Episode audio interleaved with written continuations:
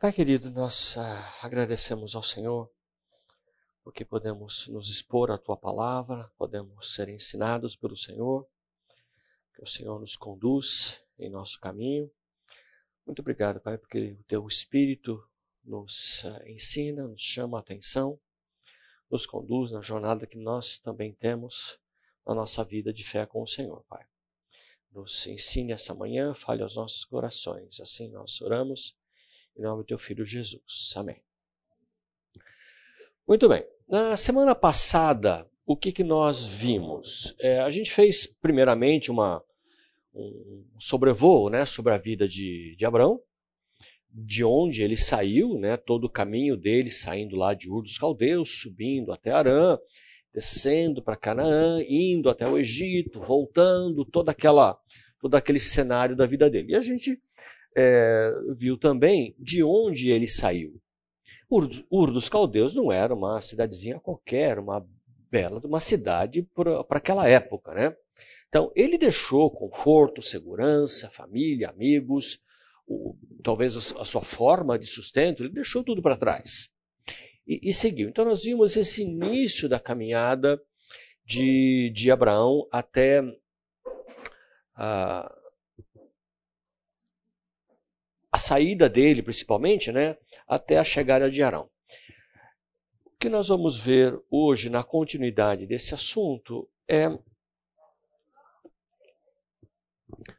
a obediência de, de Abraão. É, o texto de, de Hebreus nos dá um pouco de luz sobre esse assunto, quando fala assim: pela fé, obedeceu, está falando de Abraão, sem saber para onde ia. Olha lá no versículo Hebreus 1, versículo 8. Pela fé, Abraão, quando chamado, obedeceu, a fim de ir para um lugar que devia receber por herança, e partiu sem saber para onde ia. Aquela coisa que a gente fala assim: olha, para onde que eu vou? Para lá. Aonde lá? Não sei. Quanto para lá? Você vai saber depois. Foi simplesmente isso. Né? Deus não disse para ele a terra que ele ia, quanto tempo ele levaria para chegar lá, que terra ele daria, mas simplesmente falou: vai para lá. E ele obedeceu por quê?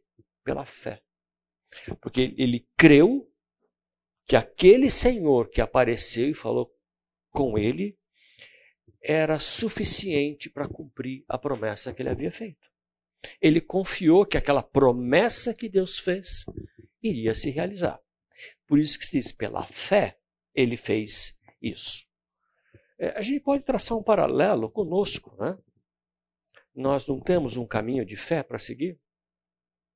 O que, que nós sabemos do Senhor? O que, que nós sabemos? Como nós conduzimos a nossa vida? Por fé, não é? O mesmo caminho, João 14, 6, respondeu Jesus: Eu sou o caminho, a verdade e a vida. Ninguém vem ao Pai senão por mim. Então nós também trilhamos um caminho com Jesus. Ele é o caminho para o Pai. Há coisas que nós é, temos uma noção do que vai ser, né? Nós cremos que haverá uma vida eterna, que teremos uma vida com o Senhor. Por quê? Porque nós vemos? Não. Né? Por fé. Então, o mesmo caminho que uh, Abraão trilhou é o caminho que nós trilhamos. Por isso ele é o pai da fé. Porque ele foi o primeiro a seguir por este caminho de crer que aquilo que o Senhor falava, ele era suficiente para cumprir. Ele era, é, qual a palavra? Fiel a si mesmo para cumprir. Ele não ia falhar na sua promessa. Né? Foi nisso que Abraão creu. E é nisso que também nós cremos quando seguimos a nossa vida com, com o Senhor Jesus. Né? Nós cremos no sacrifício cremos que Ele é o Filho de Deus, cremos que devemos seguir a nossa vida com Ele e cremos que Ele nos recompensará no futuro. Cremos na herança que teremos com Ele na vida eterna. Né? Então, eh, Abraão obedeceu, largando uma vida tranquila, segura, né? e foi então para ele um chamado, um chamado de obediência.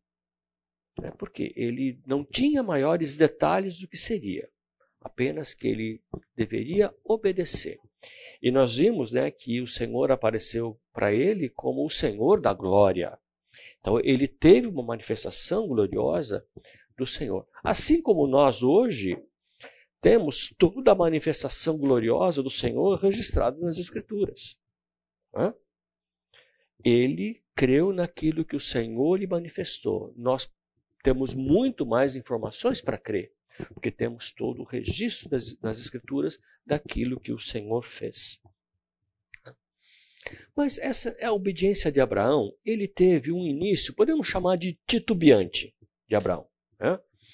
Ele obedeceu, ele saiu, ele seguiu em frente, sem, é, entretanto, cometer alguns pequenos deslizes nas decisões dele. O que, que ele fez? Ele teve uma obediência, podemos dizer que parcial. Porque quando ele sai de Ur, como o Senhor mandou, ele leva o seu pai junto, leva o seu sobrinho junto. Então, o pai dele terá, vai junto. Sobrinho, Ló, vai junto. E a gente vê que isso é, teve algumas consequências para Abraão né, na vida dele. Então, ele teve um caminho bastante longo. A gente viu que aquele caminho de, de Ur dos Caldeus até Arã pode ter levado meses, talvez mais de ano. É, imagine andar mais de mil quilômetros, né? Vamos caminhar daqui para Porto Alegre, né? Vamos embora. É, e Abraão foi esse, mais ou menos esse caminho que ele fez, um caminho muito longo, tendo que se provisionar ao longo do caminho até, até chegar lá. Então foi um caminho bastante longo e ele enfrentou perigos. Né? Naquela região não era uma região assim pacificada. Né? Ele seguiu até Terá. Veja que somente depois que o pai dele morre, depois da morte de Terá, é que o Senhor volta a falar com ele. Eu mencionei isso na semana passada. Né? Deus fala para ele, sai, ele leva junto né, uns, uh, leva, leva a família junto. Quando Terá morre, é que Deus, no capítulo 12 de Gênesis, vem falar para ele: não é aí. Porque eles foram e pararam em Terá. Tipo assim, será que é aqui? É? Deus não falou qual era a terra. E quando eles chegaram em Terá, talvez ele tivesse pensado, é aqui. É? Mas enquanto o pai esteve junto, Deus não o conduziu para Terá, para Canaã. Por quê? Quem seria o patriarca? Seria Abraão? Não, seria Terá. Terá era o chefe da família. E Deus, não, não é ele, é você. Então, após a morte do pai, que Deus fala, não, é para cá. É. E ele segue, só que leva outro penduricalho, né? Leva o Ló junto. Ló devia ter ficado lá atrás, lá em Ur, ou quando muito, lá em Arã. Mas Abraão desce e leva Ló junto. Né? Não era com Ló, era sozinho. Deus havia chamado Abraão sozinho. Sai da sua parentela, sai da sua família e vai para lá. Mas Ló segue junto, vai com ele. Por que Abraão fez isso? Talvez aquela responsabilidade, puxa vida, é, é meu sobrinho, meu irmão morreu, ele tá órfão aí, né? Tá sozinho, uma, uma proteção, né?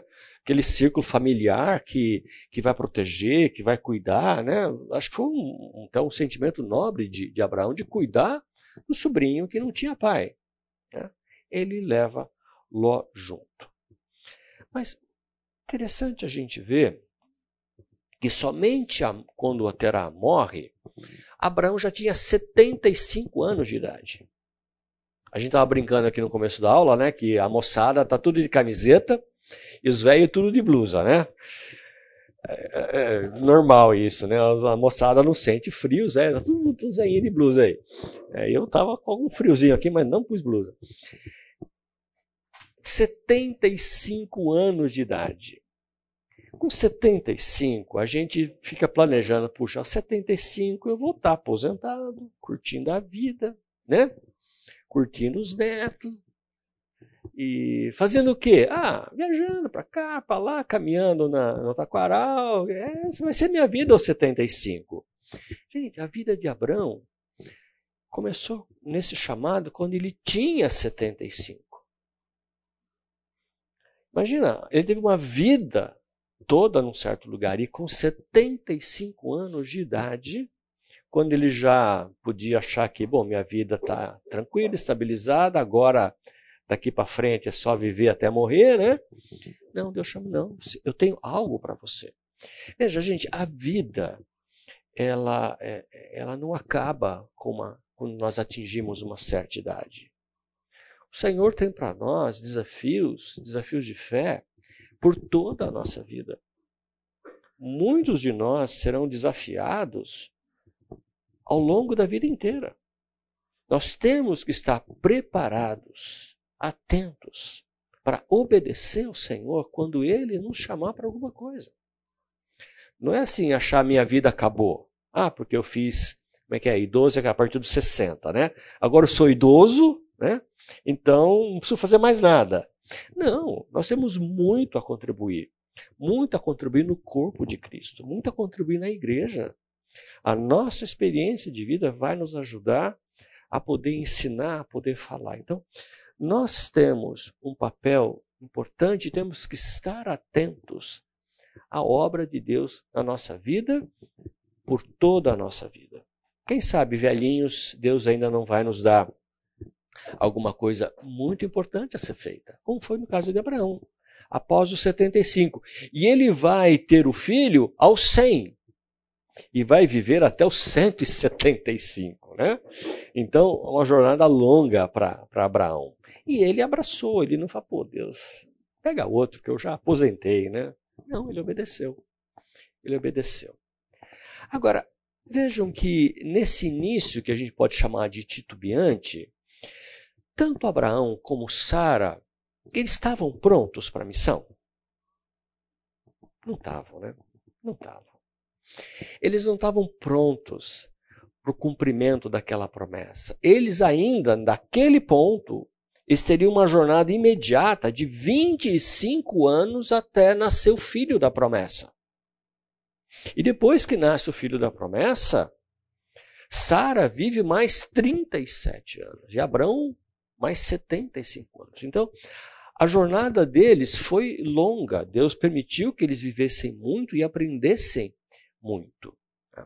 Agora, o Senhor não desistiu de Abraão, não desistiu da promessa, não cancelou Abraão. É, hoje em dia, né, ao mínimo deslize, a mínima bobagem que você faz, o que, que acontece? Nós somos cancelados, não é isso? Você corre o risco de ser cancelado. Deus podia ter cancelado Abraão. Não, cara, te falei, sai de lá. Você levou teu pai, agora está levando o teu sobrinho. Quer saber? Vamos pegar outro melhorzinho, que você não está dando muito certo, não. Né? É, Deus não fez isso. Deus não desistiu de alguém com falhas. Deus podia ter feito isso. Chuta o balde, né? Não dá certo, você já começou ruim, se começou ruim, vai terminar ruim. Então pega outro. Deus não fez isso. Deus não desistiu de Abraão e não desistiu das promessas que ele havia feito para Abraão. O que é importante a gente aprender com isso? Que Deus não espera de nós uma fé perfeita. Deus de no, não espera de nós que tenhamos a maturidade que alcançaremos um dia. Deus vem até nós aonde nós estamos. Deus vem até nós.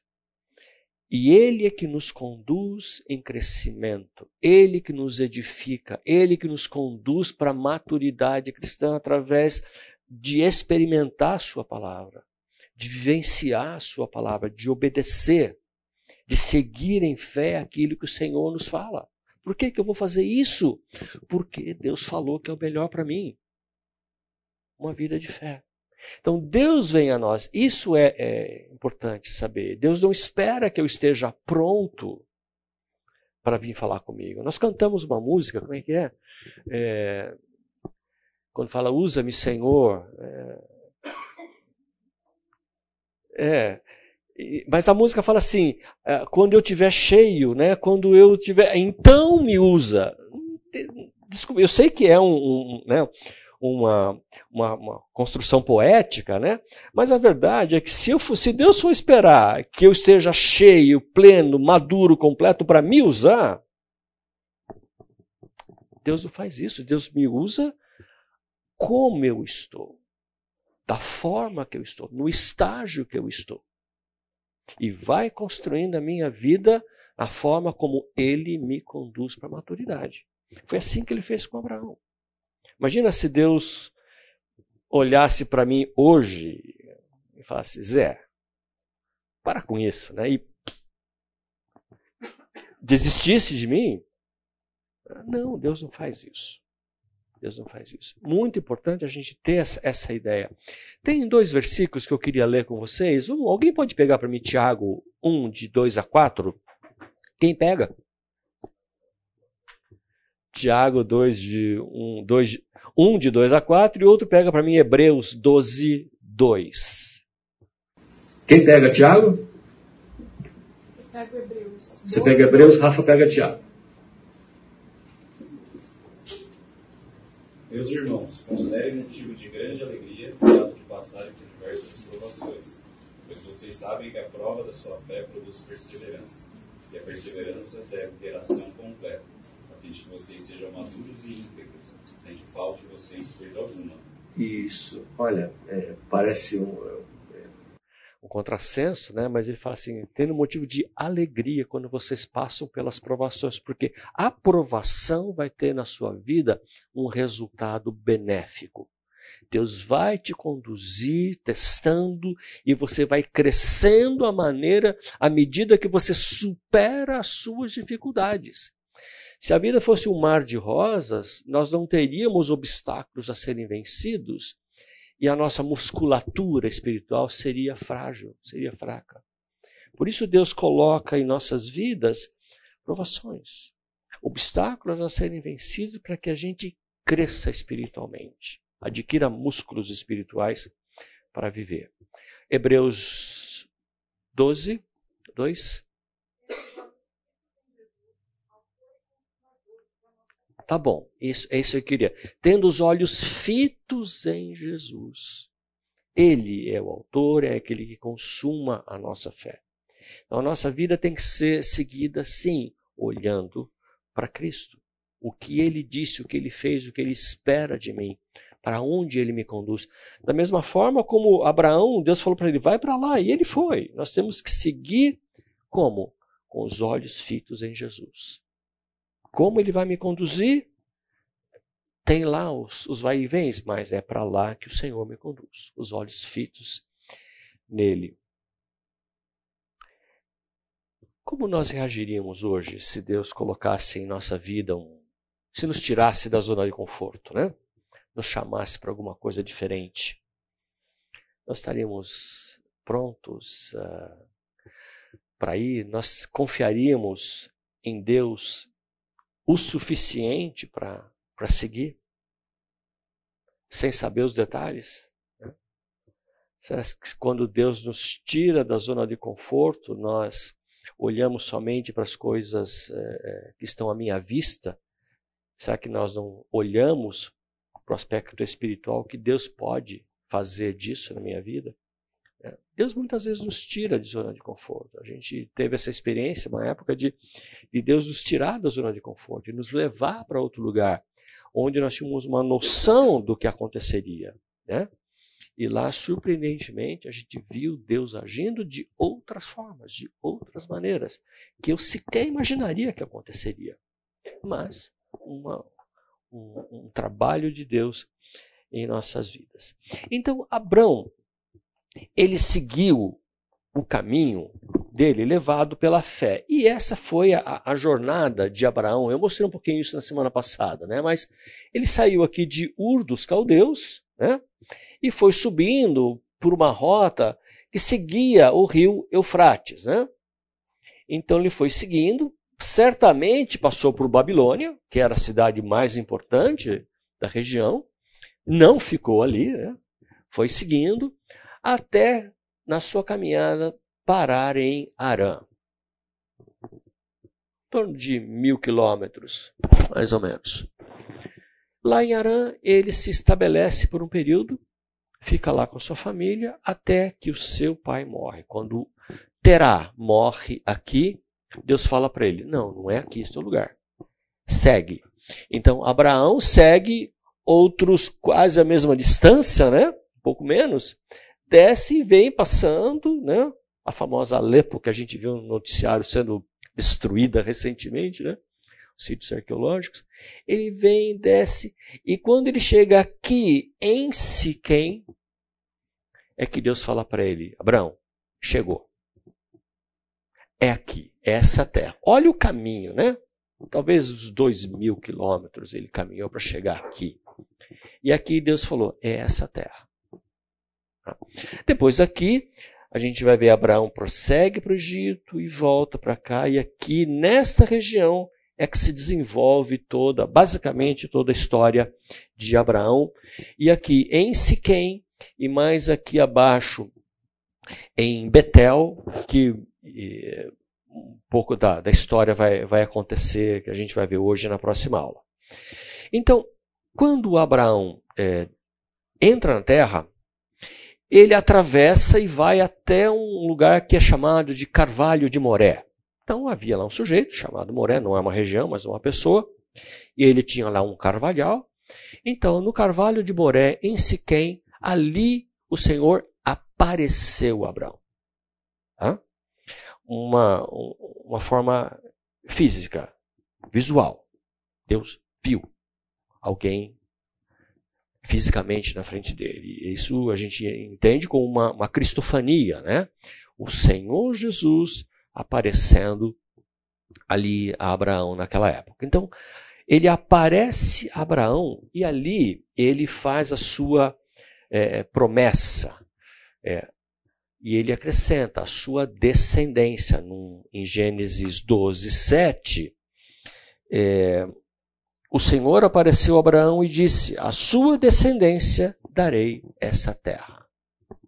Então, quer dizer, não era algo só para ele, mas para a descendência que viria.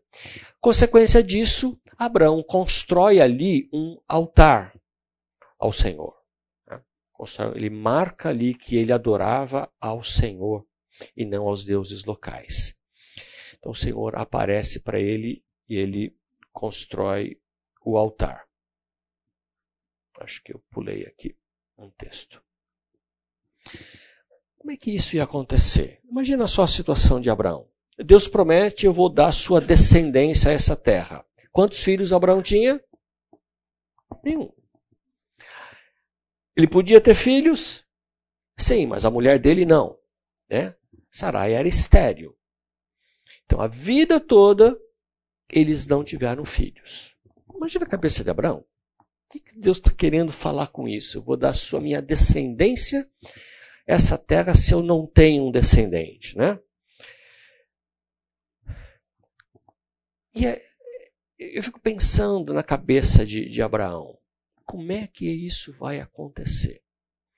Que outro personagem nas Escrituras fez essa pergunta para Deus? Como é que vai ser isso? Vocês vão se lembrar. Quem fez essa mesma pergunta foi Maria. Quando o anjo aparece para Maria e fala: Você vai ter um filho, o que, que ela fala? Como vai ser isso? Como vai acontecer se eu não sou casado, eu sou virgem? Não cabe, não consigo entender, né? Como vai ser isso? Então, essa era a pergunta de Abraão. Senhor, como é que vai ser isso? Não consigo, não dá, tá além do meu alcance, do meu conhecimento, imaginar isso. Então, nesse, eh, nessa ocasião, ele acampa ali nesse neste entorno né, do Carvalho de Moré. E pelas, pelos registros históricos e pelas próprias, pela própria escritura, a gente percebe que naquela região, na cultura deles, eles usavam árvores frondosas como santuário, como local de adoração, como local de sacrifício. Né? E Deus repreende muito Israel por uh, se prostituir embaixo de árvores frondosas. Né? O que era isso? Era o costume local de fazer embaixo das árvores frondosas o seu local de adoração. Então, Abraão estava ali dentro ou na região de um, um, um local de culto pagão. E como, como é que é, é, Abraão marca a sua posição? Fala, não, eu estou aqui, mas eu não estou aqui para cultuar esse Deus. Eu não faço parte disso. Ele constrói um altar para ele lá. Então, no lugar que o Senhor apareceu e aonde Deus fala: aqui eu vou dar para você, para a sua descendência. A resposta de Abraão foi construir um altar. Para marcar, o Deus de Abraão é outro. O Deus de Abraão é o Senhor. Ele estava ali testemunhando para aquele povo de que ele não adorava, não confiava nos mesmos deuses que eles. Então, essa construção de um templo é um marco, né? Abraão não adora esses deuses. O Deus é o Senhor. Depois, quando Abraão segue mais o sul, ele chega até a região de Betel, entre Betel e Ai. Ali ele constrói um outro altar dedicado ao Senhor. E nesse lugar, em Betel, é um lugar importante que esse altar que ele constrói depois que ele vai lá para o Egito e volta, é neste lugar, em Betel, que ele vai retornar para este é, é, altar que ele havia construído. Então, ali fica como que um, um quartel-general de Abraão, né? Essa região perto ali de, de Betel. Então, ele vai e ali, em Gênesis 12, 8, a gente vê que ele constrói outro altar ao Senhor. Então prosseguiu a leste de Betel, onde armou o acampamento, tendo Betel a leste e Ai, Betel a oeste e Ai a leste, e construiu ali um altar dedicado ao Senhor e invocou o nome do Senhor. Ali ele clama ao Senhor, ele se dirige ao Senhor. Então, Betel era, esse aqui é um sítio arqueológico da descoberta de Betel, mais de um século atrás, uma região ondulada, né? Com umas vastas, vasta, vastas construções numa região, é por aí que Abraão é, passou a morar. Bom, a questão é, quando o crente falha, quando o cristão falha, o que, que a gente vai ver com Abraão aqui? Além daquele início titubeante que ele teve, né? ele vai fazer um caminho não programado para o Egito.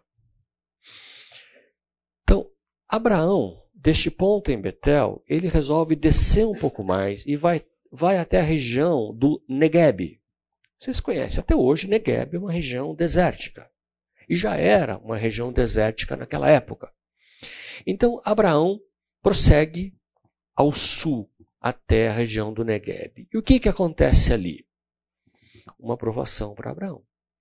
Quando ele entra nessa região, o que estava acontecendo? Seca. Terrível. Fome. Não tinha comida. Tá? Então, enquanto esteve lá, houve grande fome naquela terra. Houve fome naquela terra. E Abraão desceu ao Egito para ali viver algum tempo, pois a fome era rigorosa. Quer dizer, não tinha comida mesmo. Os animais iam morrer de fome, morrer de sede. As pessoas podiam morrer de fome, morrer de sede. Né? Como os nossos retirantes, quando a fome é extrema lá em cima, o que, que eles fazem? Tem jeito. Né? Sem água, sem comida, vai morrer todo mundo, você tem que vazar. Né? E Abraão decide ir para o Egito. Por quê? Ele não conhecia o Egito, mas ele devia falar. O Egito era famoso. Né? É, era famoso. Todo o esplendor do Egito naquela época já era, já era claro. A prosperidade, a, a, a quantidade de água né, para fertilizar o solo. Eles sabiam que o Egito era um lugar muito, muito legal, muito bom. E ele decide ir para o Egito. Então, quando Abraão enfrenta o primeiro desafio, na vida dele, e foi a fome, o que, que ele faz? Veja que uh, não foi sem motivo que isso aconteceu. Deus estava ali provando Abraão. Deus estava dando a ele oportunidade para confiar mais. Né? Então, Deus usa este primeiro desafio como um instrumento para desenvolver a fé que Abraão tinha. Sim, Abraão tinha fé, ele obedeceu, ele saiu, mas ele ainda precisava mais. Deus sabia que ele tinha muito mais para alcançar. Então vem essa primeira aprovação. Né? E o que, que Abraão faz? Foge. No primeiro teste, ele foge. E quando ele foge, lá no Egito, ele vai falhar novamente em relação à sua esposa, em relação à sua, ao seu posicionamento ético, moral. Que a gente percebe nesse texto que não há nenhum relato de que Abraão tenha consultado o Senhor. Abraão perguntou para Deus: Senhor, o que eu faço agora? Volto? Fico? Vou para o Egito? Não aparece que, que nós vemos ali? É, que provavelmente ele tomou a decisão sozinho. Ele não consulta o Senhor. Ele não pergunta para Deus, Senhor, e agora? Ele não ora, ele não invoca o Senhor, não há registro, porque você vê que passo a passo uh, o texto registra quando ele constrói o altar, quando ele invoca o Senhor, quando ele clama. E aqui nada. O que significa que ele tomou a decisão sozinho e foi para o Egito. Tá? É, Deus não mandou ele para o Egito. Não há, não há nenhum relato de que o Senhor tenha conduzido ele para lá. Ele foi porque ele quis ir. Interessante que essa ida de Abraão para o Egito ela é significativa porque ao longo de toda a Escritura o Egito é visto como um, um desprezo a Deus de quem vai para o Egito buscar auxílio de pessoas por não confiar no seu próprio Deus. O exemplo disso a gente vê em Isaías 31. Ai dos que descem ao Egito em busca de ajuda, que contam com cavalos. Eles confiam na multidão dos seus carros e na grande força de seus cavaleiros, mas não olham para o Santo de Israel, nem buscam a ajuda que vem do Senhor. O que está acontecendo aí com Abraão? É, é, ele tá, é o precursor disso tudo, né? Ele não busca o Senhor, não busca a ajuda do Senhor. E desce para o Egito em busca das riquezas que tinha lá. E a pergunta que fica para a gente é a seguinte, né? Será que o Deus que chamou, o Deus que prometeu, o Deus falou: essa terra eu vou te dar, não seria capaz de sustentar Abraão ali? Não seria? Seria, de alguma forma. A gente vê logo depois, quando Agar está em dificuldade, o Senhor aparece, intervém e mostra para ela, uma, ela uma fonte de água. Deus seria capaz de sustentar Abraão ali, de alguma forma. Né? Isso vai ter consequências para a vida dele, vai ter consequências para a sua família. E quando ele está chegando no Egito, ele já fez a bobagem de ir. E agora, a hora que ele chega no Egito, dá uma paura nele, né? Dá uma paura nele. Ele fala assim, aí, aí, onde eu estou me metendo? E ele olha para Sarai e fala assim: Ó, oh, Sarai, você é uma mulher interessante, você é bonita, né? Você tem uma, um jeito, você é de fora, tem uma complexão física diferente das mulheres aqui, você vai chamar atenção. E ele fica com medo, eles vão me matar para ficar com você. Era assim naquela época, né? Você queria alguma coisa, não podia ter, você ia lá, conquistava, matava, né? dava um jeito e pegava, tomava. Né? E Abraão ficou com muito medo por causa da minha mulher, eles vão me matar. Mas ele se descobriu só chegando lá, né? E aí bateu o medão. Bateu o medão. Né? Então ele teve medo de ser morto. E aí, Gênesis 12, 12. Me matarão, mas deixarão você viva. Bom, ele achou que ia ser morto. E aí ele põe em prática um plano. Posso falar o que eu ia falar? ele põe em prática um, um plano eh, bem do mal, né? Bem do mal. ele combina com, olha, faz o seguinte, fala que você é minha irmã. E aí, eles não vão me matar, porque se souber que eu sou marido, eles vão me matar para ficar com você. Então você fala que você é minha irmã. Mas tinha mais do que isso. Não era só salvar sua vida. Né? O que, que ele fala para Sarai? Diga que é minha irmã para que me tratem bem por amor a você e a minha vida seja poupada por sua causa. Tipo assim, você vai ser meu escudo, você vai me proteger, e o pessoal vai ficar, começar a se engraçar com você, tá, tá, tá, né? Aquela coisa, começar a chavecar, e eles vão me dar uns presentes, né? Para ficar de boa comigo, porque eu sou teu irmão, tá, tá, tá, né? Para que me tratem bem por amor a você. O Abraão não pensou só em proteger a sua vida, ele pensou em se dar bem com essa história ainda. Olha só a, a, a mente do Abraão, né? Não foi só preocupação com a sua integridade física, mas ele também achou que nessa história ele ia se dar bem. E o plano funciona. Uma parte. O plano funciona. Então, o que, que a gente vê? Em parte, dá certo. A vida de Abraão é poupada, ele é tratado muito bem, né? E ele recebe um monte de presentes. Mais um montão de presentes. Muita coisa. Né? Versículos é, Gênesis 12, 15 e 16 fala assim: é, Vendo-a, os homens da corte do Faraó a elogiaram diante do Faraó, e ela foi levada ao seu palácio. Ele tratou bem Abraão por causa dela. Olha, o plano dele dando certo. Por causa dela, ele tratou bem Abraão. Abraão recebeu ovelhas, bois, jumentos, jumentas, servos e servas e camelos. Ele ganhou até Rolls Royce. Né? Naquela época, o camelo era o negócio, né? Camelo era o transporte mais moderno que existia, né? Ele ganhou tudo. Né? Ganhou tudo. Nossa! Mas o preço que ele pagou foi muito alto. O que, que aconteceu? Ela foi levada para o palácio. Ela era interessante, uma mulher interessante, atraente. E tipo assim, dando presente para Abraão, o que, que fará a pessoa? Já estou comprando ela.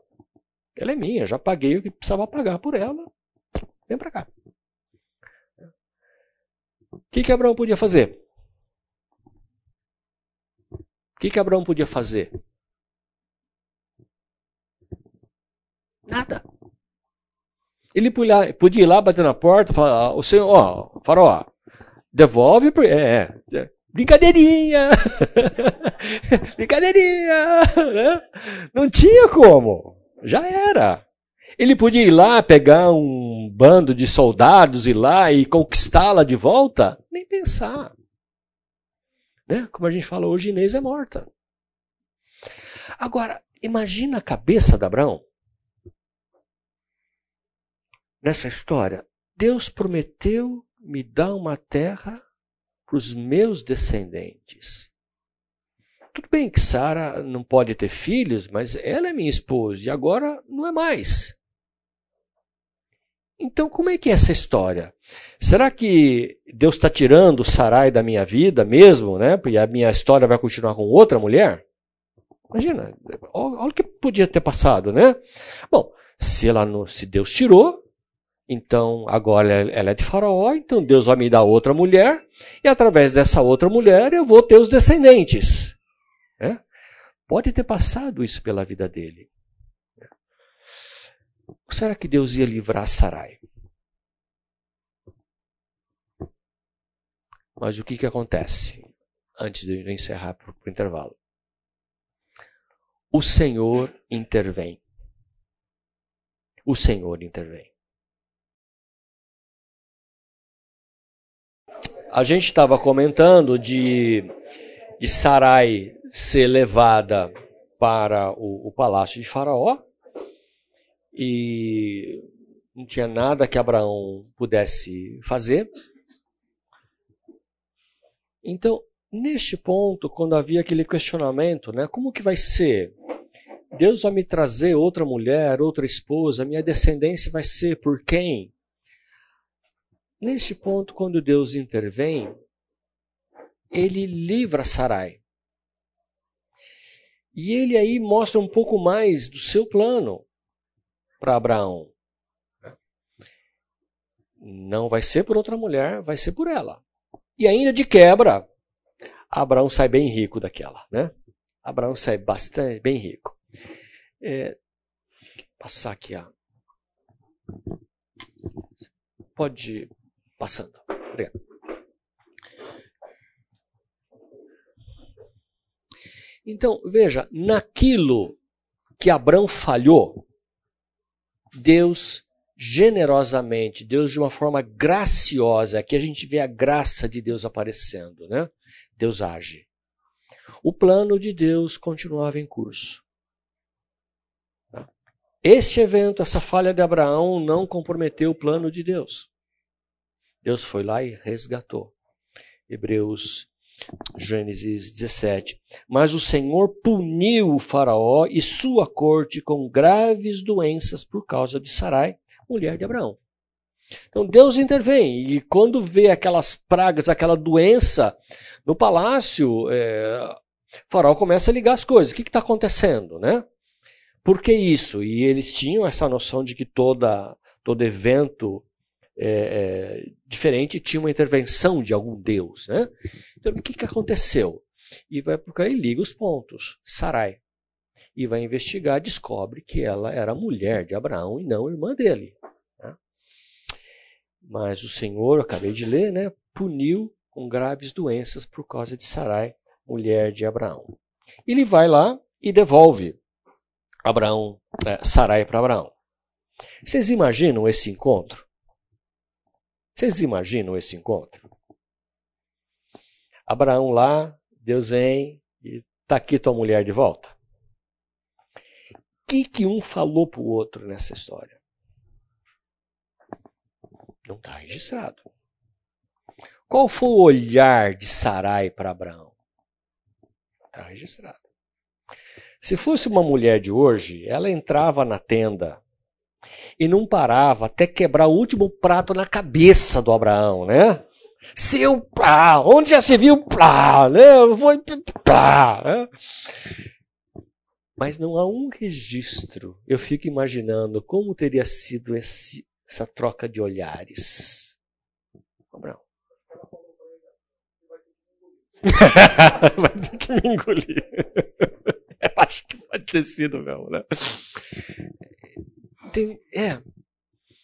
Mas a, a gente vê a, a, depois Sarai é elogiada pela sua submissão a Abraão. É, é, ela trata isso de uma forma aparentemente boa. Bom, Agora, isso acontece, mas também tem uma consequência para Abraão. Ele passa um carão. Ele passa um carão. Porque o faraó chama ele e dá um esfrega nele. Ele é repreendido pelo faraó. Imagina só o ímpio repreendendo o homem de Deus. Hum? Que vergonha. Como hoje, né? Pô, mas você fala que é cristão e faz isso? Não é assim? Pô, você fala que é cristão e você mente, você fala que é cristão e você engana, você. Não é? É bem isso que aconteceu com Abraão. Faraó chama, passa uma descompostura nele. O que, que foi que. E leva para o lado pessoal. Que foi que você me fez? O faraó pegou pesado. O que foi que você me fez? Ali era o momento de Abraão né, perder a cabeça. Se uh, uh, Faraó quisesse, ele podia ali matar Abraão por essa ofensa. Mas ele não faz isso. Ele não faz isso. Faraó, de uma forma, podemos até dizer, supersticiosa, entendeu que havia uma divindade por trás daquilo, o Deus de Abraão. Por que, que tudo aquilo aconteceu? Porque ele tomou a mulher de Abraão. Então, ele entende que a divindade de Abraão trouxe aquilo para ele e temeu. Se essa divindade pode fazer isso, eu matar ele, o que poderá acontecer? Né? Havia uma superstição muito grande naquela época no panteão das divindades. Então ele decide extraditar Abraão. Foi bem isso, né? Foi uma extradição de Abraão. Ele expulsou, ele, Abraão foi banido da história, né? É, a, a, o faraó pegou e falou assim: ó, pega esse camarada, junta tudo que ele tem e manda ele, dá as, provisões que ele, que ele tem, dá bastante água para o camelo dele, né? dá comida e manda, acompanha ele até a fronteira, extraditado. Só que Faraó faz uma coisa, ele, ele não tira de Abraão os presentes. Ele fala, então é o seguinte, tá aí tua mulher, me dá de volta tudo que eu te dei e vai embora. Mas Abraão não faz, o faraó não faz isso. Ele permite que Abraão saia com o que ele tinha e com todos os presentes que ele havia ganho. Então, veja a mão de Deus agindo. Até nisso, o faraó foi influenciado a deixar que ele saísse rico dessa história. Saísse rico. Bom, para nós também, a gente pode entender que é um consolo para nós saber que o Espírito, o Espírito Santo de Deus, nos permite caminhar nos permite ter a nossa vida com Ele, né? até que nós alcancemos a maturidade. Ele não exige de nós um comportamento perfeito. Deus nos trata como nós estamos. Ele nos acompanha neste caminho de fé. Ele nos conduz ao crescimento. Ele são todos, todas as coisas não cooperam para o bem dos que amam a Deus? Não são só as coisas boas. As coisas ruins também cooperam para o nosso bem. As provas cooperam para o nosso bem.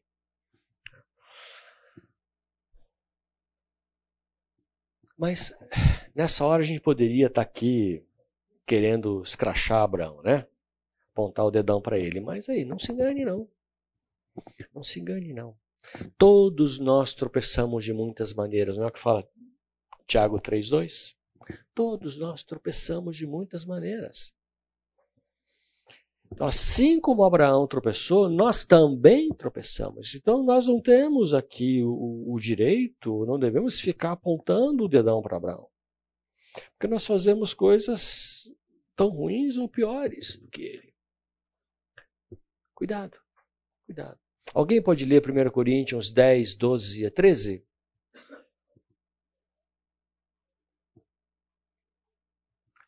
O 12 somente, acho que o 12 está bom. 1 Coríntios 10, 12.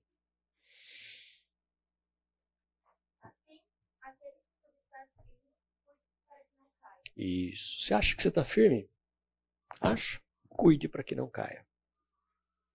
Porque é, é, um, é um deslize você cai. Cuide para que você não caia. Se você acha que está firme. Bom, resultado é que o plano de Deus nada poderia prosperar contra Abraão, algo que comprometesse o plano de Deus para a vida dele. Porque até esse momento, as promessas de Deus não dependiam do que Abraão faria. Deus havia unilateralmente prometido. Eu vou dar essa terra a, você e a sua descendência. Ponto. O que, que Abraão tinha que fazer? Nada. Então, Deus segue com o plano dele. Mas Abraão sacrificou Sara, né? Sarai, de uma forma bastante mesquinha. Ele foi muito egoísta ali, de forma lamentável, e pôs a vida deles como casal em segurança. Ele foi imprudente. Só que Deus usou até mesmo isso para o bem dele. Tá? Não que seja isso um exemplo para nós. Então, nesse caso, o texto implica que a descida de Abraão ao Egito não foi uma coisa legal. Tá? Foi uma falha na fé de Abraão. Por quê? Ele devia ter é, é, firmado posição lá quando apareceu o problema, ter buscado o Senhor lá quando apareceu o problema. Então, Abraão estava com a, a sua fé, era uma fé existente, ele confiou no Senhor, mas ele ainda tinha muito a crescer na vida dele com Deus. Então, o Senhor havia conduzido ele até Canaã. Veja, todo aquele caminho, né? Ur, Arã. Deus conduziu. E ali, será que Deus não seria capaz de sustentar ele? Se ele tivesse ficado ali, com fome ou sem fome, Deus não, não ia sustentar. Deus não ia dizer para ele para onde ele devia ir. Se Deus o colocou lá, ele tinha que confiar que Deus o manteria lá. Mas Abraão dá uma, né, uma desviada de, de rumo nessa história. Foi uma, uma falha na confiança dele no Senhor. Agora, o que é importante nessa história? De novo, Deus não desistiu de Abraão, Deus não buscou outro. Deus tratou com ele, Deus não o puniu pelo fracasso. E às vezes nós tratamos de uma forma bastante rígida quem fracassa. Né? Nós punimos quem fracassa. Deus não fez isso com Abraão. Deus tratou com Abraão. Deus fez com que ele crescesse espiritualmente. As promessas aqui eram incondicionais para ele. Né? Então Deus usa isso, ele abençoa Abraão, ele ajudou Abraão a aprender. Olha quanto Abraão aprendeu com essa história lá do Faraó. Ele aprendeu que o Senhor, acima de todas as coisas, ele é poderoso para fazer o que ele quer de cumprir a sua vontade aonde for. Mesmo diante do homem mais poderoso da terra naquela época, Deus pode fazer o que ele quer. Deus ensinou isso para Abraão. Isso certamente fortaleceu a vida de Abraão. E essa fé foi se tornando cada vez mais sólida. Né? Até que um dia ele viesse a ser o exemplo de fé para nós, como é citado no Novo Testamento. É um exemplo para nós de fé. Bom, então, depois dessa época, ele retorna para Canaã e retorna muito rico. Tá? Todos aqueles bens que ele havia ganho lá, ele leva, e o texto fala que ele veio com, muito, com muitos bens, além de todos aqueles animais, com muito ouro, muita prata. Ele aparentemente já era rico, né? ele ficou mais ainda. Abraão tinha enriquecido muito. Não é que se tornou rico. Ele ficou mais rico ainda. Então ele já tinha algumas posses, boas posses. E ele enriqueceu muito. Tanto em gado, como em prata, como em ouro. Tudo que era valioso naquela época, Abraão tinha. Muito rico. Então, quando ele volta, obrigatoriamente ele passa pelo Negueb, né, pelo deserto onde teve fome, ele não ousa parar no Negev. ele passa reto, né? E retorna para aquele lugar que ele havia construído o altar perto de Betel. Volta para casa, volta para o altar que ele havia construído para o Senhor. E ali novamente ele invoca o Senhor. Abraão invocou o Senhor no versículo no 13, versículo 4 ali Abraão invocou o nome do Senhor. Então, o que ele faz? Nessa ocasião, ele reconhece a obra de Deus na vida dele. Ele reconhece o livramento do Senhor. Ele reconhece o sustento do Senhor. Ele reconhece que Deus veio e interviu em sua vida trouxe de volta a sua esposa que ele havia jogado fora. Deus restitui. Então, essa invocação ao Senhor é um agradecimento, né? é um reconhecimento de quem é Deus e do que Deus faz. nós não podemos esquecer de ser agradecidos. Quanto Deus nos tem dado hoje para nós aqui. Você pode até reclamar disso, daquilo, gostaria que fosse melhor, mas não perca a oportunidade de agradecer o quanto Deus tem sido generoso, bondoso na sua vida, a começar pela sua salvação, a começar pelo seu resgate imerecido. Então Abraão fez isso. Ele adorou o Senhor. Agora, essa riqueza é, de Abraão não veio sem problemas também. Isso acabou gerando entre ele e o sobrinho uma desavença. Porque assim como uh, Abraão enriqueceu, Ló também. Ló, que acompanhava Abraão, também possuía rebanhos e tendas. Quer dizer, ele já era um grupo grande. Né? Ele já tinha muitos servos. Então ele tinha muito gado e gente para cuidar do gado, pastores. Então ele tinha muitas tendas. Então ele também era um grupo grande de pessoas e tinha rebanhos grandes. Ele tinha muitos rebanhos. Só que quando eles voltaram ali, abençoados, não sei se por tabela, né? Por Ló estar perto de Abraão, mas ele também foi abençoado. Né? O resultado foram desavenças entre os servos de Abraão e os servos de Ló. O que, que o texto fala? E não podiam morar os dois juntos na mesma região. Por quê? Possuíam tantos bens que a terra não podia suportá-los. Não cabia mais carro na garagem. Né? Não cabia mais. Era muita coisa. A terra não tinha água para os animais, não tinha pasto para os animais.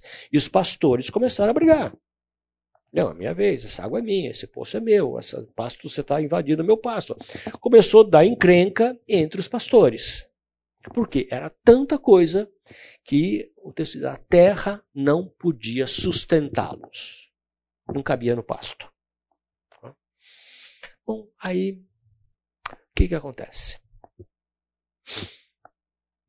surge o que eu chamo de a oportunidade. Eu chamo de surgiu a oportunidade para Abraão. Quando Abraão vê isso, ele age com uma certa, bastante generosidade. Ele percebe que chegou a hora dele se separar do seu sobrinho. O sobrinho que ele trouxe a reboque desde Ur para Arã, para o Egito, de volta. Que Deus havia falado para ele: larga, deixa para trás. Aí surge a oportunidade dele se separar de Ló. Tipo assim, meu, meu trabalho foi feito, cuidei do meu sobrinho, ele já está rico, já tem com que se sustentar, ele pode seguir a vida. Então, nesta oportunidade, Abraão, é, que ele vê, né, uh, ele provavelmente se lembra da ordem de Deus de deixar, mas ele também não desejava desavenças com seu sobrinho. Ele age de uma forma pacífica, generosa. Ele não quer a briga com o sobrinho dele. Então, de uma forma eu chamo de altruísta, Deus permite que Ló escolha para onde ele quer ir e fica com a sobra. O que ele fala para Ló? Ló, seguinte, ó, vamos ali no alto, Olha, olha, escolhe para onde você quer. Se você for para lá, eu vou para o outro lado. Nós vamos separar. Se você for para cima, eu vou para baixo. Se eu for para a direita, eu vou para a esquerda. E lá do alto, Ló olha, né? é, escolhe. Agora, quando Abraão faz isso, por que, que ele é tão generoso com o sobrinho? Será que era uma generosidade de tio para sobrinho, de pai para filho, praticamente, né? Ou será que ele estava ali entendendo que não importa a circunstância, Deus pode cuidar de mim? Será que não importa não importando as circunstâncias, Deus vai me sustentar? Será que foi a lição aprendida lá do Negueb? Escolhe e eu fico com o resto. Olha que interessante essa atitude. Além da generosidade, mostra aqui uma confiança crescente no cuidado de Deus com ele. É? Duas coisas importantes que a gente vê aí.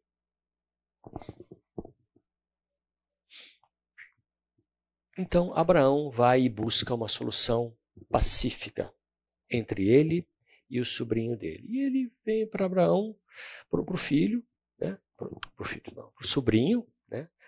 e abre mão do direito de escolha. De quem era o direito de escolha? Dele. Ele era o patriarca. Ele era o chefe do clã. Ele podia escolher. Era o direito dele. Ele não estaria fazendo nada mais se ele falasse: ó, Ló, seguinte, ó, isso aqui é meu, mas ó, você pode ficar com aquele cantinho lá. Ele tinha esse direito. Tinha. Mas ele abre mão desse direito, ele abre mão dos seus direitos. Né? Hoje todo mundo fala dos seus direitos, né? quero meus direitos. Né? Ele abriu mão dos direitos dele para o seu sobrinho Ló. Bom, então Ló, diante dessa oportunidade, de uma forma bastante egoísta, ele escolhe.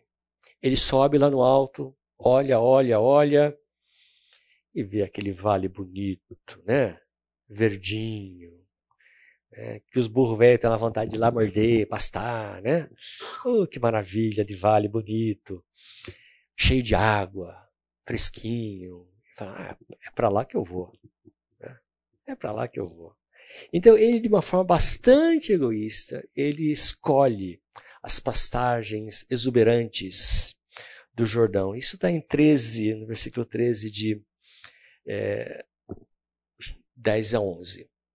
Então, veja que isso foi para Ló uma péssima decisão. Aparentemente, ele olhou, escolheu o melhor, mas vai se mostrar uma péssima decisão. Olha o que o versículo 13 fala. Ora, os homens de Sodoma, que ele foi em direção a Sodoma, ele viu lá embaixo no vale Sodoma, Gomorra e as outras cidades do vale, e ele foi para lá e passou a viver perto daquelas cidades. Né? Ele era um pastor, então ele se aproximou daquelas cidades. Os homens daquela cidade eram extremamente perversos e pecadores contra o Senhor. Foi para lá que ele foi no meio de homens perversos e pecadores. Bom, a gente pode ver que prosperidade material não é tudo na vida. A gente não pode considerar somente o lado material das nossas escolhas. Ló, ele escolheu aquilo que era o melhor, aparentemente, de acordo com aquilo que ele conseguia enxergar. Ele, puxa vida, eu vou me dar bem. Ali minhas ovelhas vão ser gordinhas, bonitinhas, né? Saudáveis, e vou, eu vou aumentar, e a minha vida vai ser uma, uma maravilha, que benesse, né? Parece até o Egito de tão fértil. Foi isso que ele olhou. Ele desconsiderou que os homens daquela região eram, eram perversos, porque ele sabia disso, aparece logo na, em seguida ao texto. Tá? Bom, atitude de Abraão, vocês lembram do texto de Mateus? Das bem-aventuranças? Bem-aventurados os pacificadores. Bem-aventurados os pacificadores. E Abraão age como um pacificador. Ele não busca encrenca com ninguém. Ele não busca os seus direitos. Ele abre mão, ele é condescendente com o seu sobrinho. Talvez Abraão tivesse aqui já considerando o que é relatado mais à frente em Salmo, no Salmo 16: Senhor, tu és a minha porção e o meu cálice. És tu que garantes o meu futuro. Olha que coisa legal, né? Senhor, é o Senhor que garante o meu futuro.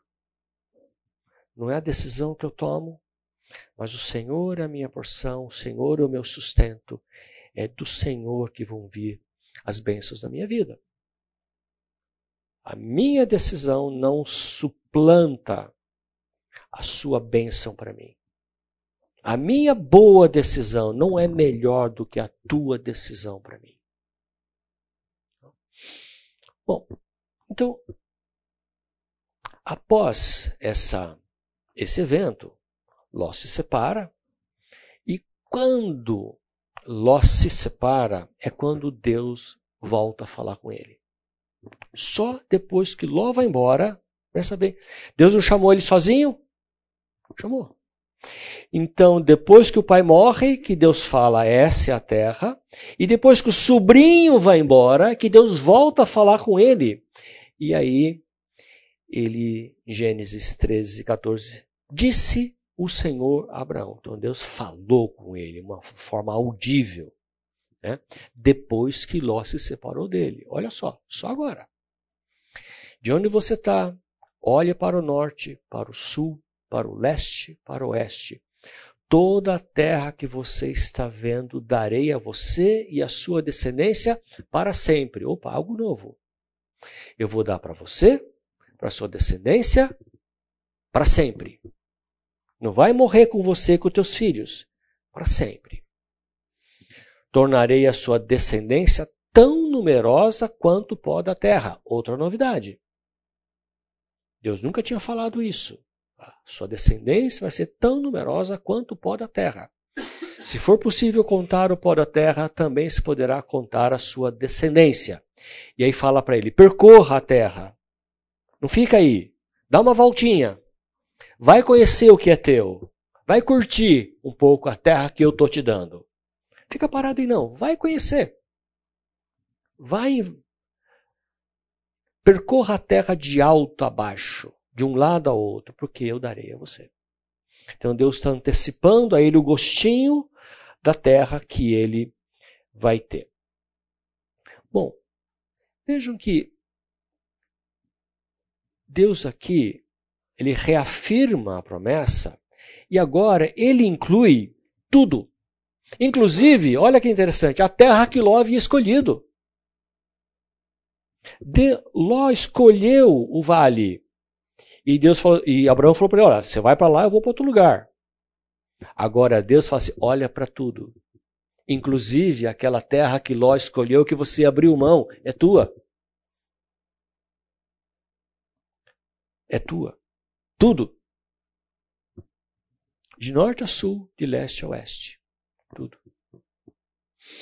É. Então, depois que Ló sai, Deus manda ele levantar os olhos e olhar. Antes foi Ló que se levantou e olhou. Agora Deus fala para Abraão: levanta os olhos e olha, não para escolher, mas para contemplar o que Deus havia escolhido para ele. Olha que promessa fantástica. Ló escolheu e achou que ganhou. E Abraão abriu mão. Agora Deus está falando para ele: olha, não para escolher, porque é tudo teu. Olha a terra que eu escolhi para você. Foi para cá que eu te chamei lá desde Ur, para essa terra aqui. Então vejam que Ló olhou, escolheu e perdeu. Abraão abriu mão e ganhou. Que interessante a bondade de Deus. Ele vai nos dar aquilo que ele quer nos dar. muito, achei muito interessante essa entender isso. Né? Ló escolheu e perdeu. Abraão abriu mão e ganhou tudo. Veja, isso tem uma implicação muito forte para a nossa vida. Que nós podemos contemplar os tesouros que temos em Cristo. Nós devemos abrir os nossos olhos. Olhe, Olhe para tudo que Deus te deu. Olhe para tudo que nós temos como herança prometida de Deus. Que vai muito além dessa vida. O que Deus nos prometeu para essa vida? O que Deus prometeu para essa vida? Comida e. Opa! Só. O resto é graça. Né? Agora, olhe as promessas que nós temos para a vida eterna com Ele. De bênçãos. Promessas maravilhosas que nós vamos desfrutar na presença dEle depois. Levanta os olhos e olha e veja o que Deus já escolheu para nós. Ele não disse que foi nos preparar uma morada. Ele deve estar preparando algo maravilhoso. Você acha que a sua casa é legal? Espera para ver. o que Deus vai dar de legal para você. Eu não sei como é que vai ser, não faço ideia. Né? Não consigo imaginar. Mas acho que vai ser muito legal. Né? A Silma já escolheu, né? ela tem já tem o pedido dela para Deus. Né? né? Ela quer uma casa com um jardim, com uma cachoeira de Coca-Cola, um canudo bem grande. Né? É, é, quem sabe, né? Deus te dá uma cachoeira de Coca-Cola. Né? Mas nós temos grandes promessas para nossa vida. Abra os olhos e veja. Não fica só aqui, né? Com os olhos confinados à sua escolha. Bom, só que segue a vida. Ló foi embora, Deus prometeu, e é, Abraão então se mudou. Saiu dali, como Deus falou, ele foi seguindo. Ele foi seguindo. Né? E ele vai até um, um, um lugar perto dos carvalhos de Manre. Manre, de novo, não é uma região, mas uma pessoa. Né? Esse Manre vai se tornar depois um aliado de Abraão, logo na sequência. E lá, quando ele chega aos carvalhos de Manre, de novo ele constrói um altar. Mais uma vez, as árvores frondosas eram é, santuários aos deuses locais santuários pagãos. E ele ali de novo marca a presença. Eu não adoro esses deuses, mas o meu Deus é o Senhor. E aqui está um altar construído a Deus. Ele marca a presença como um fiel do Senhor. Assim como nós também precisamos marcar presença e construir os nossos altares aonde nós estamos. Quantos levam uma vida sem que ninguém saiba ao seu redor que são cristãos? Nós precisamos construir nossos altares para mostrar que somos fiéis ao Senhor. Deixar claro em quem nós cremos. Então, Abraão vai, muda para Hebron, constrói outro altar e o testemunho dele o acompanha. Agora eu quero abordar com vocês, nesse fim de aula, duas perspectivas para tomada de decisões que a gente pode encontrar aqui. O que, que Ló fez? Ele olhou horizontalmente. O que meus olhos podem ver? Quais as possibilidades que eu tenho diante dos meus limites, diante do meu conhecimento? E ele olha e ele ignora o perigo e segue adiante. Ele não consulta o Senhor sobre a decisão que ele vai fazer ele tenho para mim que ele sabia do perigo, ele sabia que aqueles homens eram perversos. E ele vai ali para perto. E mais adiante a gente vê que ele não está só perto, ele está dentro da cidade. Ele foi entrando, foi se aproximando até viver dentro da cidade. É. Ele ignorou esse perigo, seguiu adiante. O que, que a gente ouve de provérbios sobre isso? Sobre esse tipo de atitude? Provérbios 22, 3 fala assim: O prudente percebe o perigo e busca refúgio. O inexperiente segue adiante e sofre as consequências. Ele tinha que ter percebido e se desviado, mas como um inexperiente, ele seguiu adiante e sofreu as consequências sim. Se ele fosse prudente, ele teria percebido o perigo e teria caído fora. Né? Então, com essa atitude, ele colocou a si mesmo, a sua família em perigo e colocou o próprio futuro em perigo. Ele quase que acaba com tudo. Ele perdeu muito do que ele tinha, perdeu sua esposa depois também por causa disso. Bom, por outro lado, o que, que Abraão fez? Abraão considerou não só a horizontalidade da sua decisão, mas ele considerou também a, a, a sua posição, sua condição espiritual. Ele considerou o plano de Deus. Ele confiou que Deus agiria em seu favor. E a pergunta é: nós conseguimos perceber a dimensão espiritual quando nós buscamos o conselho do Senhor para a nossa vida? Nós conseguimos perceber além dos nossos olhos além das nossas possibilidades. Eu traço lá um plano de negócios, né? um plano de vida. Eu consigo ver além disso o que Deus tem para mim. Hoje, Deus nos fala pela sua palavra. Na época de Abraão, Deus apareceu a ele, né? Hoje, Deus não precisa aparecer para nós, mas Ele nos fala pela Sua palavra e nos conduz pelo Seu Espírito. Mas também é uma jornada de fé, onde nós vamos aprendendo dia a dia com Ele, nós vamos desenvolvendo o nosso relacionamento dia a dia com Ele, à medida que Ele vai mudando o nosso coração. Gente, o nosso coração ele tem que ser mudado não pelo outro, mas por Deus. Não é seu esposo, seu marido, seu amigo, seu colega que muda o seu coração, é Deus que muda o seu coração.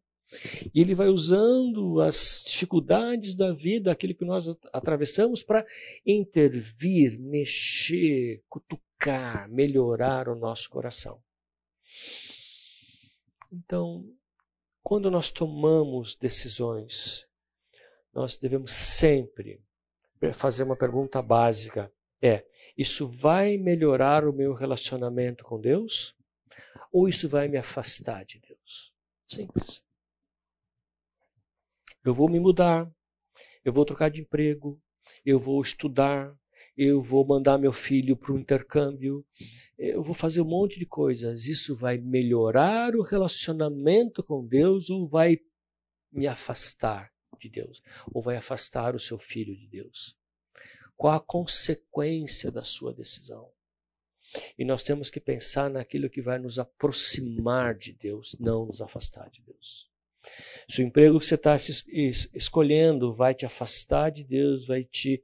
Se é uma empresa que não está comprometida com uma boa governança, isso vai te afastar de Deus, cai fora.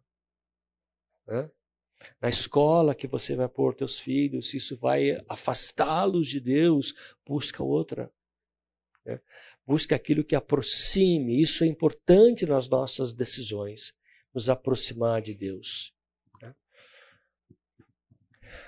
Mateus 6,33, todos vocês lembram, né? O que, que nós temos que fazer? Buscar em primeiro lugar o reino de Deus. E o resto vai ser acrescentado. Se nós estivermos buscando em primeiro lugar o reino de Deus, tudo o resto vai ser acrescentado para nós. Então, um ponto importante: não deixe más decisões comprometer o seu relacionamento com Deus, o seu crescimento com Deus. Olhe além da horizontalidade das decisões, o que vai te aproximar de Deus, o que vai te afastar de Deus. Depois disso, o tempo está acabando, nós vamos entrar na etapa seguinte da história de Abraão, que é o que estava acontecendo, o caos que estava Canaã. Se eu estou olhando lá, vai tocar o sinal daqui a pouquinho. Naquela, naquela época, não era uma região é, tranquila de se viver. Havia uma, uma guerra. Havia um, um, um suzerano um rei dominador e os vassalos, reis dominados. E esses reis dominados, os vassalos, resolvem se rebelar contra o suzerano. E Ló está no meio. Então nós vamos ver na próxima aula o que, que aconteceu nessa história, né? como foi essa rebelião, como foi a intervenção de Deus e a ação de Abraão e de Ló nesse negócio. Então, nos vemos semana que vem com isso.